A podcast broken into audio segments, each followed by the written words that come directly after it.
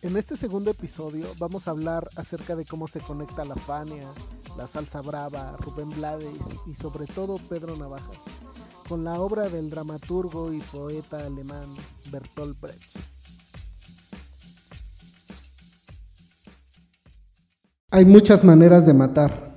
Pueden meterte un cuchillo en el vientre, quitarte el pan, no curarte de una enfermedad, meterte en una mala vivienda, empujarte hasta el suicidio, torturarte hasta la muerte por medio del trabajo, llevarte a la guerra, etc. Solo pocas de esas cosas están prohibidas en nuestro estado. Bertolt Brecht. Si el diablo tiene cuernos, la serpiente cascabel.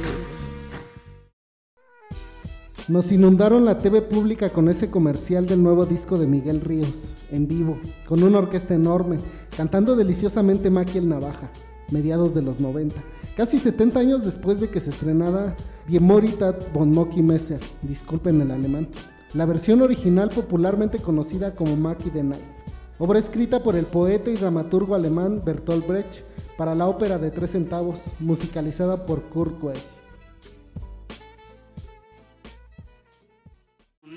Haifisch, der hat Zähne und die trägt er im Gesicht. Und Mackie, hat ein Messer, doch das Messer sieht man nicht. Brecht fue un escritor alemán, de esos comunistas rojillos incómodos para todos, que no aceptan ninguna concesión autoexiliado durante el Tercer Reich, puesto que las políticas hitlerianas ya empezaban a perseguirlo y censurarlo, y que algunos años después de terminada la guerra, tuvo que volver a Alemania, pues en Estados Unidos fue acusado de actividades antiamericanas, sedición para los compas.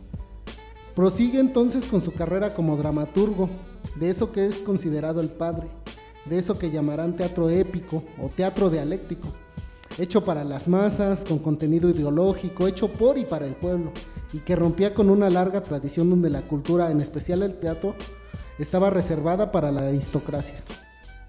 Brecht murió en 1956, lejano entonces al Bronx, a las calles de Venezuela o al cine mexicano de los 80s y su sex symbol por excelencia, Andrés García, ajeno totalmente a nuestra cosmovisión.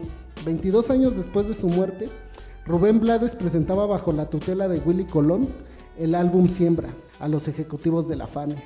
Destacaba un track de 7 minutos, una locura impensable de tocar en la radio, con una letra para entonces complicada, llena hasta de falsas referencias a Kafka, Pedro Navaja.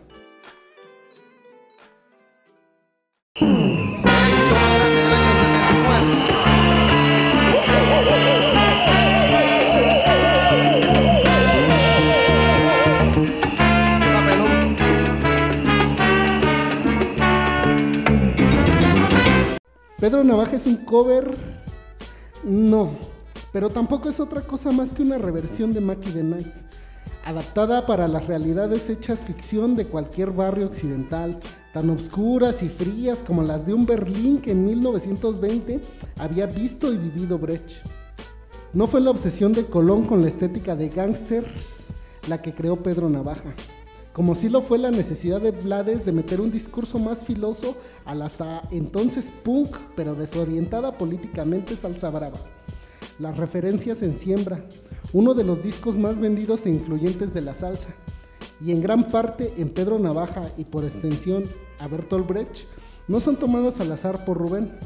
No es una vez más la simple referencia al malandro de barrio, sino a todo el discurso del alemán, el comunista que reformó, como Walter Rodney, la idea de que la cultura fuera solo una herramienta al servicio del sistema establecido y que fuera propia de las masas proletarias, una puesta en escena de la vida diaria.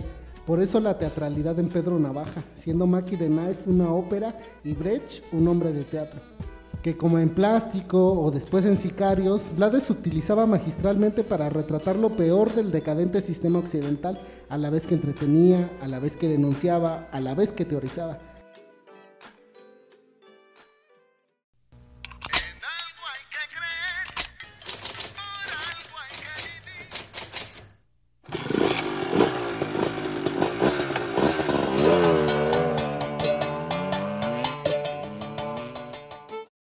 También es un guiño aquel poema de Brecht, Hay muchas maneras de matar, que por cierto es mi favorito de él.